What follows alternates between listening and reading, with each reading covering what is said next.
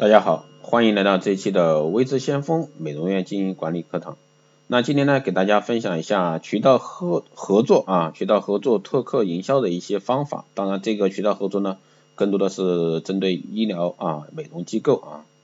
作为渠道来讲呢，渠道就是与美容院的一个合作。那目前来说，有开放式的一个医疗美容机构的渠道营销，也有封闭式的一个医疗美容机构的渠道营销。那今天给大家讲的呢，就是开放式的一个医疗美容机构的渠道营销。那开放式的渠道营销指的是多渠道发展，不是说单纯的网络营销，也不是说单纯的渠道营销。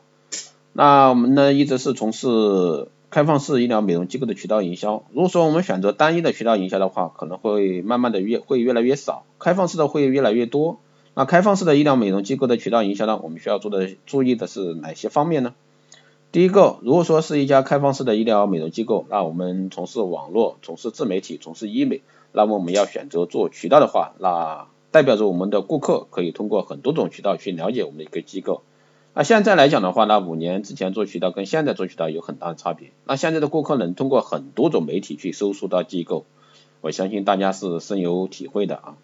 那这就带来我们做渠道的一个顾客啊询价以及线上线下以及美容院老板铺垫的价格不铺垫的项目不是太统一，也就是说有可能他在你的一个渠道。美容院里边咨询的是一个价，但是在网上有可能会出现一个价，那甚至到店来咨询又是可能是另外一个价，所以说这中间怎么样去把这个价格统一，怎么样去做到一个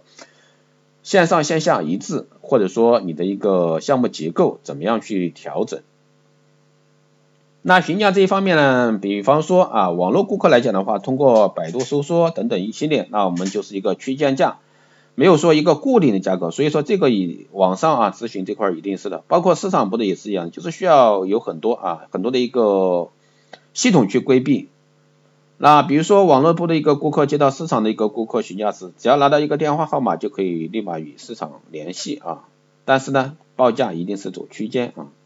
如果说既做市场又做网络又做媒体又做直客的话，那我们做渠道的话还有一个问题。他在哎，就是我刚刚说的，在来院来医院来了以后呢，他签完单以后，当然我们很多机构他做到了楼层分离，当然还有很多机构他不够啊楼层分离，那他就会有一个串价的过程。比如说我们选择做渠道，那我们一定要做一个过硬的技术，所以说如果说我们要考虑到渠道的话，考虑到渠道的话，那我们就需要做一定解决五个问题。首先第一个就是有过硬的一个技术，关于询价的问题上呢。那我们要在沟通技巧上去达到统一。如果说选择网络又选择地媒又选择做美容院转诊的话，那你需要考虑的问题主要在于市场的的一个内部员工培训，网络部的内部员工培训，如何去线上沟通，如何去报价，如何去解决顾客啊非要价格而你又不给价格的一个培训。那分配机制这方面也是根据每家医院的一个不同方式啊来选择一个合理的分配机制。如果说出现美容院的顾客与网络部啊撞单，在这种情况下呢，市场部的员工以及网络部的线上咨询人员都要能够享受到一定的利润，享受到自己应得的那部分，这个才不会起很多的一个冲突。为什么说网络部的客服流程和市场部的客服流程不一样呢？因为网络部的一个顾客不涉及到第三方，而市场部的顾客呢，它涉及到第三方。如果说不能有一个很好的客服流程的话，那我们的顾客首先有几种。市场部的顾客出诊成交以后呢，要么就是市场部的完全自己跟，但是顾客呢达不到很好的售后效果。如果说你的机构机制健全，啊，你有客户部，那么你的市场部的顾客来了以后呢，有客服人员来跟进的话，那以市场部的顾客自己跟客服部跟进的话，效果是完全不一样的。那以我们多年的一个市场经验来讲，我认为呢，做医疗美容市场比做其他行业的市场有很多的不同。比如说做医疗美容的渠道，我认为初期业务员能够吃苦啊，很关键。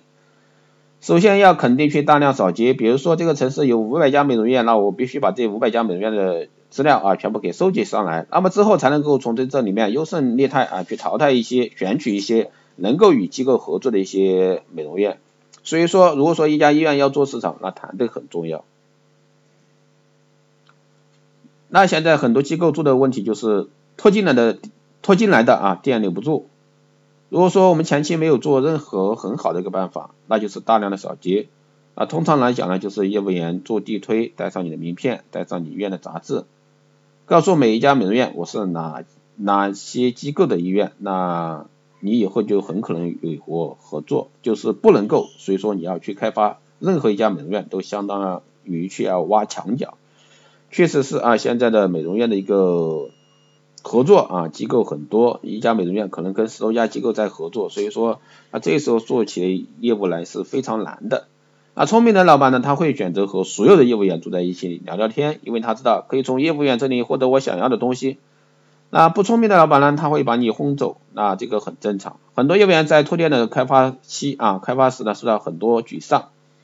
因为美容院进去的业务员多了，也有很多美容院他就不接受任何整形机构跟他沟通的，或者说他很专一，五年内只和一家整形机构合作。但是我们要告诉业务员，就是说这个老板他把你轰出去，证明他今天轰了是轰了啊，是个整形机构的一个业务员。那样变等于质变，我认为呢，做医疗美容还是个老话啊。那么我们以什么样的方式去初次进入到美容院呢？那一个业务员平均一天到十家啊到二十家的店，坚持三个月没有干不出来的。但是呢，确实这个非常的难啊。最主要是你要见得到啊，老板，美容院老板，坚持做笔记。作为管理员来讲，一定要监督他们做好笔记。前期的业务员如果说把业绩做出来，是必须这样做。如果说我们今天扫店扫了一星期，那我们就要制定一个很周密的一个回访计划。那么大量的一个跑店之后呢，基本上百分之十的合作率，当然也是精准式的跑店。那我们以什么样的目的和方式进去？我觉得这个很重要。就是说，哎，我这里有个很好的项目，那就是给老板什么？给老板一个以我试一下的一个机会。那我们有很多的一个美容院，他在选择和整形院合作时呢，他会考虑对我自身经营会有影响。就是说我把顾客介绍到整形医院里去啊，会不会对我的一个店里的项目产生一个影响，或者说会不会把客人给我带走？啊，很多美容机构因为他不相信整形院，不愿意把顾客带到整形院里面去。第一个，他担心的是你的技术问题；第二个呢，他担心的顾客会流失。那即使会跟顾客做的不好，也是要选择顾客做治疗性的项目。那么我们一定要告诉我们的合作机构，该整形医院做的做的一个东西，一定不能我们自己做，那，否则的话，我们流失的将是我们顾客。那么我们现在给美容院做年度辅导，那现在美容院需要需要的是什么？拓客。更多的时候呢是培训营销，那我们培训不是说顾客，而是美容院。那现在很多地方都是每两个月啊，每个月都会开两个班，把美容院老板召集起来做培训。那我们的业务员呢可以不跑医疗美容，但是呢只要只要去会跑培训啊，我们就把你的美容院可以去做好。当然必须有个一整套的营销策划体系和营销的负责啊管理人员。那我们现在做，那我们现在做的一个最快的一个培训营销呢，开的班有很多，比如说整形专业知识培训呐，沟通技巧的一个培训呐，项链辅导培训等等。啊，这个比我们一家一家的下去跑店要快得多，因为美容院现在他们最喜欢的还是学习，但是到了课堂以来了以后呢？我们会培训他为什么和医疗美容院合作，那你为什么不能自己做？所以说，你如果说问我托有什么托客的好方法，我认为呢，做渠道不是说一天两天可以做出来，也不是说一个人两个人做起来，而是一个团队，一个长期的积累，从基础的开发模式到最后的培训营销。如果说你只做了前面的培训，那你没有后面的策划团队支持等等一系列的运营思路的跟不上来，那么老板娘来一次来两次，可能就不会再来第三次了。还有呢，就是客群分类很关键，比如说 A 类顾客、B 类顾客、C 类顾客。那我们现在说十家店啊，都说自己的服务很好，但实际上呢，都做得很烂。就是说我们在做培训营销是帮助美容院老板去经营美容院，从而呢把我们的医疗美容项目引进他的美容院里去。所以说这个就是非常关键的。那以上呢就是今天带给大家的一个这一节啊这一节的一个渠道合作、拓客营销的一些方法。当然这个只可能是框架式的东西比较多。当然，如果说你想学更多细节的啊，真正有实质意义上能帮到你的，那欢迎报名啊我们的光电医美课程。